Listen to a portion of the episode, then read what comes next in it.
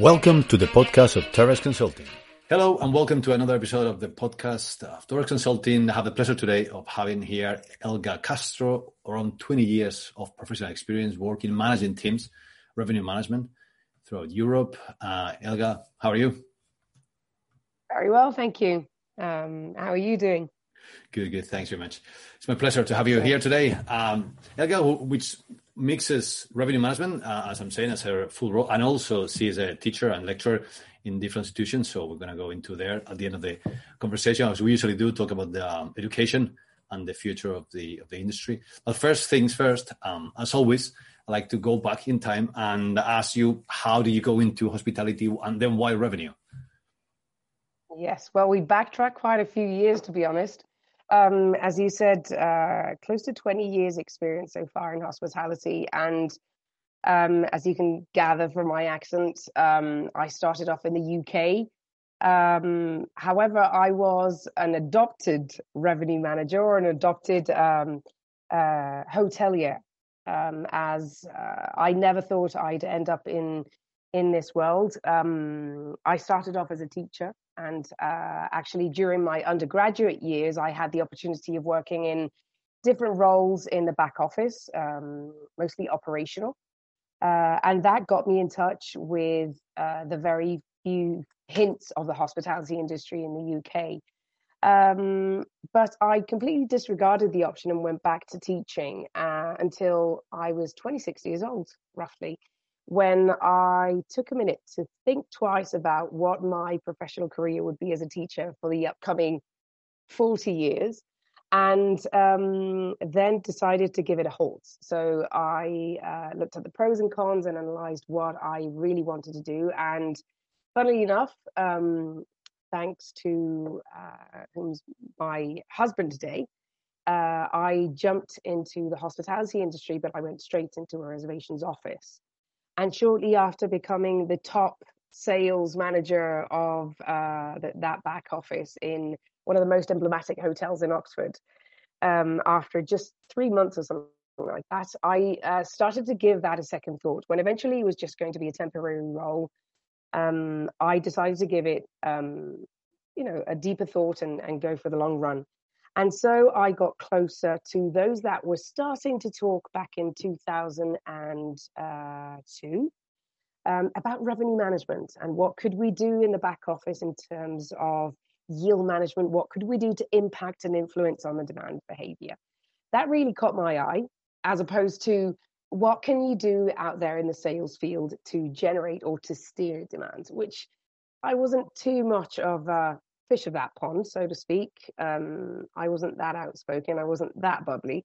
So I thought, no, let's go the safer route and let's look into all this that these people are talking about yield management. And that's essentially um, how I got in touch with this, um, you know, fascinating world for me. I can't say the least.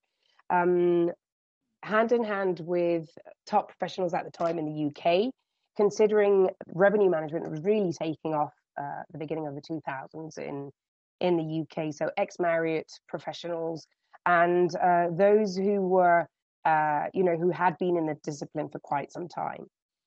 So this granted my best uh, and most solid steps, I would say, into into the discipline. And then by 2006, um, uh, I decided for personal reasons to move back to Spain and um, it was funny because at the time it wasn't a very popular role. Uh, so looking for a revenue manager's position in the multiple um, uh, job lists was quite challenging.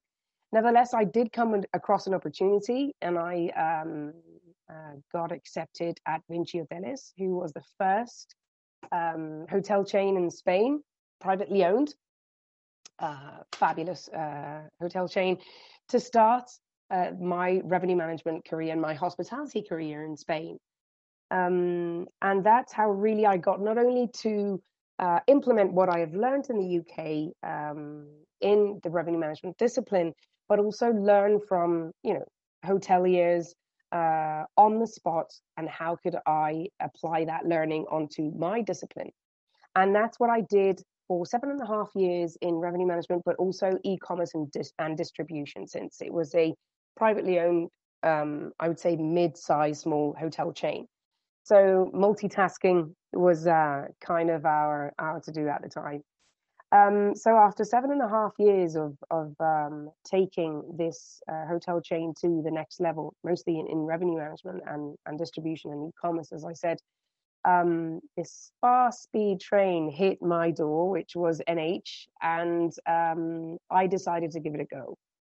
So um, back in 2013, I decided to join NH Hotel Group, which at the time was when a new uh, CEO uh, was brought on board, and therefore a new full um, uh, plan, uh, full development plan in all scales was uh, actually rolled out. So revenue management was one of the key pillars of that um, um, plan for the company, that development plan. And um, at the time, I got offered the position as uh, director of revenue management for Spain and Portugal, which at the time equated to 100 and roughly 80 properties. Okay. Yes, uh, quite a big leap and a leap of faith, I have to say, for those who uh, hired me uh, but obviously saw the hunger for growth and passion about uh, hospitality. So throughout these years, it's not just about balancing what I've learned um, from working with multicultural uh, human capital. It's also about having the great opportunity to uh, teach, as you said um, a while ago. So I've been um, going back to my original passion, which was teaching, but you know, about a completely different discipline, which is revenue management. And I had the opportunity of doing so in uh, the university here in Madrid, uh, Rey Juan Carlos, and also in uh, Galicia. So, uh, yeah, mm, quite a speedy, um, you know, move forward and uh, definitely an enjoyable ride after all. An adventure, absolutely. So now you are your title, full title is Senior Director of Revenue Management, Business Unit Southern Europe, which is a very long name. Uh, what does it mean? So what does what do, you have, what do you have to do on a daily basis to fulfill that role? Mm-hmm. Indeed, yes. After um, two and a half years in the position, in the leader position for Spain, uh, the company decided to merge um, business units, so to speak, the traditional business units at the time, and therefore uh, Italy, uh, Italy's portfolio was merged with um, Spain, Portugal, and France, and that's actually the business units that I'm heading right now. And what this entitles on a day-to-day basis for me is um, actually being capable of um, uh, mixing the management of this huge human capital uh, and multicultural human ca- human capital, not only throughout my immediate team. Uh, obviously, I have a, a, group of regional support, but also a direct team that enables me to establish, to monitor, and ensure that the um, strategy, not only the short-term strategy, but also the long-term pricing strategy, is implemented and followed across the 184 hotels that we currently have and growing. So um, definitely a fascinating uh, daily routine that is never a routine because um, if life isn't the same in a single hotel um, from one day to the next, you can imagine how it is across, you know, all main destinations in Italy, Spain, Portugal, and France, and the US, which is the latter um, addition to the portfolio. Um, we closed this asset for complete refurbishment, so a huge investment uh, and effort for NH Hotel Group to reopen as uh, a top um, and uh, collection property, so luxury property in the middle of Manhattan. So again, leading a really exciting adventure here. Really interesting. 184 hotels. And you were mentioning before, uh, you were doing um, e-commerce and distribution. And I wanted to ask you right. about that. So revenue, marketing, sales, they used to be very compartmentalized. Uh, now you're mentioning that many years ago you start already started kind of merging and working together, and now there's a lot of talk about that, about how much more revenue and sales should be working together. So, what what is your view on that? Yeah. Having moved from, as I said earlier, a smaller company where uh, these roles were not as siloed as they are in, in a large company like NH, with um, you know these uh, these disciplines being led by either sales or marketing, as opposed to pricing, which is the core discipline of, of the revenue management team in NH.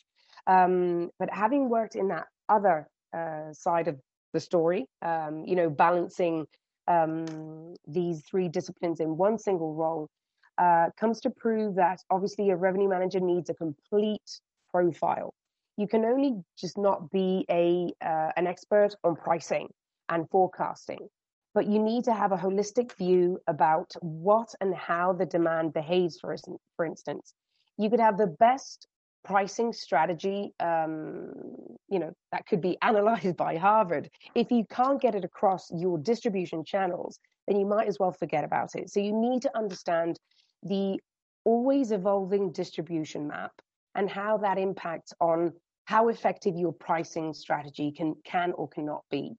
Um, so this is why it's essential for us, even though we're not directly in charge of the discipline in, in NH, we must understand the impact of the decision, both in the tactical short-term pricing decisions that we make or the long-term strategies that are designed for the future. And this is where um, revenue managers and, and the revenue management discipline per se in within NH has a pivotal role because we need to uh, keep a constant communication and alignment with our colleagues from the sales and marketing uh, in order to ensure that whatever we envision as the correct pricing strategy is communicated to our customers and uh, is you know within reach of our customers through the right channels uh, in an optimal way. So would it be revenue i wouldn't say dictating but leading marketing in how the strategy should go then I wouldn't say as much as leading. I okay. would say it's a level level pegging decision, meaning it's something where we need to be completely aligned. So nobody better than marketing in our case and sales to understand what our demand needs. What are they looking for? Um, how to um, segment them or micro segment them, or are we moving towards single pricing demand?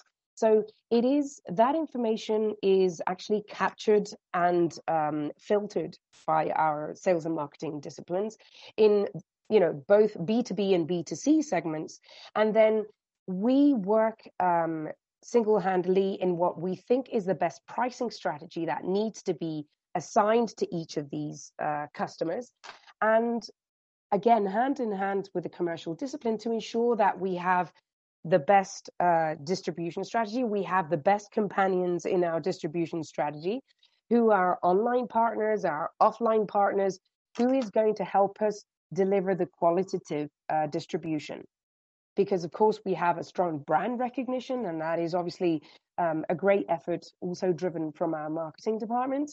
But we need to have side by side with us those qualitative partners that will help us enhance and enrich our distribution. Okay, noted. Alignment then. It's the key. Good, good. So now we are on this. I mean, uh, a lot of people talk about post-pandemic. I don't think we are post-pandemic. Probably we're going to be post-vaccine very soon. So whatever the name is, um, there's going to be a lot of people talk about different tiers when it comes to business hotels and lesser hotels, or corporate and, and lesser. So what is your view on that recovery?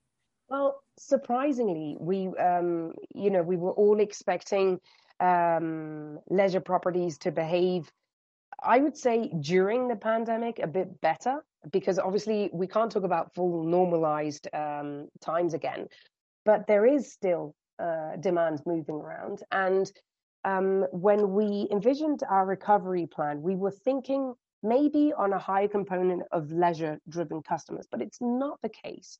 We have successfully reopened hotels after the you know the first wave of the pandemic um, and across many different countries of course at different speeds but we reopened our hotels uh, with a clear plan per segment mm, and per channel and per uh, i would say per phase within that recovery plan. Um, however we were surprised at the fact that um, many of our destinations have been have managed to keep open thanks to the support of those B2B segments, meaning um, the transient corporate customer has, um, has, has kept himself loyal to our brand and on the increase. Uh, also, the small and medium accounts, or even those um, uh, individual uh, corporate customers, uh, self-employed um, who have recurrently stayed at our properties and have managed to enable us to actually stay open um, as much as the demand uh, coming from the leisure segments. So um, it has been a nice surprise for us. And again, this has enabled that, for instance, for Buse, today we are talking at over 67% of our hotels are open. And uh, we have just this Saturday reopened our flagship hotel, the Eurobuilding, with over 400 rooms, which takes a lot to, um, you know, to uh, to Feel, optimize. Yeah. Mm-hmm and to maximize and to make profitable because at the end of the day you don't reopen hotels if you have the slightest hint it's not going to be profitable.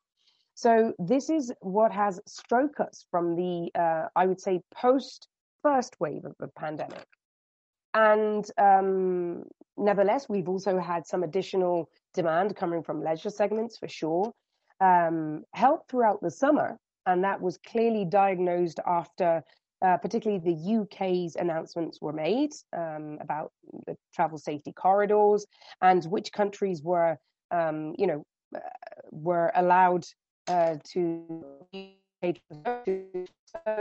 definitely made a difference. However, um, being clearly um, reactive to that demand, to those spikes, we were obviously suffering the immediate consequences from the leisure demand whenever the restrictions were were actually heavier. And this is what happened entirely with Portugal, for instance, and the Algarve and some of the Mediterranean uh, destinations that that we manage. Um, and this is what we are seeing right now. We are seeing a pent up demand that, after the announcements made by Boris Johnson, reactive reacted actually very promptly to book their summer holiday without a clear view yet as to what is going to happen with the pandemic. Fingers crossed it will be the start of our recovery because that's when the leisure component will strongly come back. There is um, um, an inherent um, uh, quality to the human being, which is we need to travel, we need to move around, and that will always be there. Hence, um, you know, our projections about pent up demand and the bottled up demand. Uh, but it's actually re- behaved different to what we were expecting. So, first, the B2B um, uh, individual transient corporate customers, and then the leisure. And then we will see in a latter stage, obviously, the tour operators coming back, the international demand coming up, um, but it will be at a much slower pace than what we originally estimated. Thanks. Um, I was taking notes. Thanks for for useful information. Um, changing topics now. Um, historically, the the hotel industry is not very famous for investing in technology. So we kind of always look at the airline industry like, oh wow, they invented revenue, and uh, so it's not hotel industry is not really an early adopter of technology. So again, I'd like to get your your view on that and how is that evolving now. Mm. It is it is kind of true. I would say it's not entirely true, but it's kind of true that um, hoteliers are a bit reluctant to invest in, in technology or have been over the last few years, I would say. Um, again, this depends on the profile of hotel company you're looking at. Of course, those that throughout the um, you know green years of the upward trend in the economy uh, were savvy enough to see what was coming or to predict that there sooner or later there would be a downward spiral and they needed to speed up in terms of digital transformation um, did their homework and some of them did invest. However, others, as you say, were reluctant and will always be. We can't forget that traditional markets like Spain or Italy are very fragmented. So you have a lot of independence and small chains. However, on the other hand, you do have the big players in the market and the big players in the field that also uh, throughout the the optimal years of the upward trend in in the last economy cycle were savvy enough to invest. And those that were already predicting a change a change in this cycle already laid a very solid foundation. So uh, either updating their um, PMS systems, both fr- um, back and front, sorry, their finance systems, even introducing uh, digitalization across some of the main areas in the hotels, like check-in and check-out processes, in, in restaurants and so on and so forth. When it comes to revenue management, we again talk about different speeds. Why? Because there's always been an Excel spreadsheet and a revenue manager who can work its magic, uh, his or her magic, and, and get things to kind of be optimized in a slightly better way than how it used to be done in the past.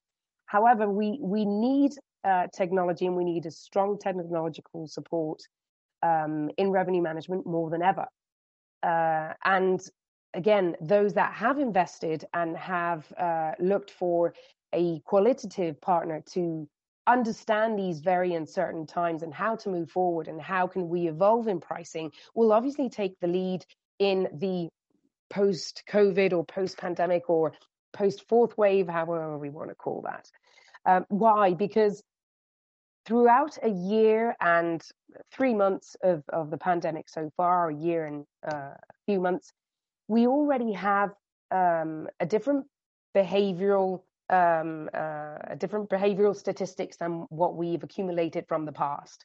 This having the strong support of the technology behind that can uh, help you focus on what really is important is key, meaning technology can support you on uh, the projections, on reacting on pricing where the revenue manager cannot focus right now. And this is where anything to do with automation is for us, at least in NH, uh, the future.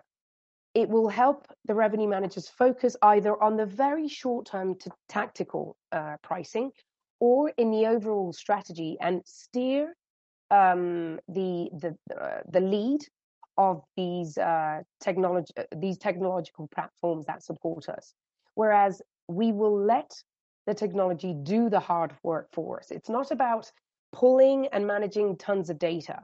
It's about uh, working on the outcome and the analysis and strategy to be built on the back of that data. So proactively using that myriad of information that we that we work every day with um, anticipating what our what our demand is going to be do, doing in um, you know either in the short or the long term, and adapting um, more recurrently our strategy, our pricing strategy in this sense, and obviously moving along with us um, all sales and marketing um, plans that we need.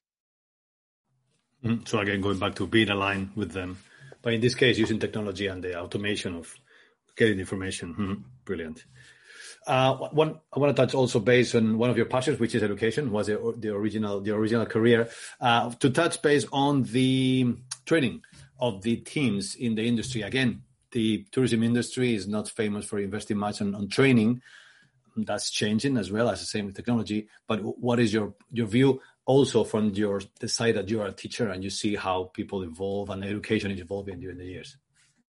Mm-hmm it is definitely has changed quite a bit in the last few years. Um, you know, having stepped into this discipline quite a few years ago, I can see the evolution both in the profile of the students and um, what is covered already at university level, uh, and also uh, how these students and how these uh, undergraduates start in the um, working environment and what actually do they expect from revenue management and what do they find keeping in mind as well that the discipline itself is constantly changing.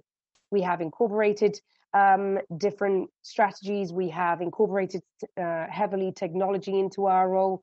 Again, we need to be on top of the demand behavioral changes. We need to understand what the colleagues in other disciplines do as well in terms of sales and distribution, uh, and also even down to the profit line. So um, definitely operational and full P&L scope of, of what um, of what we are handling, which is um, obviously a lot of hotels and a lot of rooms on a daily basis.